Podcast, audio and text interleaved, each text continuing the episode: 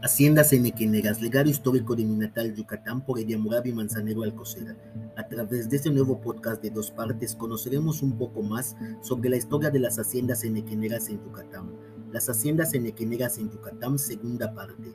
Hoy en día las haciendas han perdido su extensión territorial. Los antiguos cascos de hacienda permanecen en el abandono y en constante estado de deterioro. Muchas haciendas están ubicadas dentro de la mancha urbana de Mérida, Yucatán, otras permanecen como propiedad privada, sin embargo muchas de las haciendas hoy en día son restauradas y fungen como hoteles, sala de recepciones, centros culturales u oficinas de gobierno.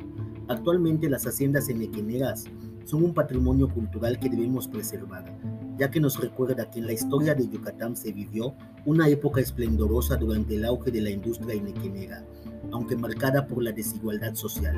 Aproximadamente de 1850 hasta mediados del siglo XX, el enequén, también denominado oro verde o ki en idioma maya, fue el sustento de la economía de la península de Yucatán. Los datos de esta investigación fueron consultados en Internet. Gracias por haber escuchado cada uno de mis podcasts dedicados a las haciendas enequeneras en la esplendorosa época del auge de la industria enequenera.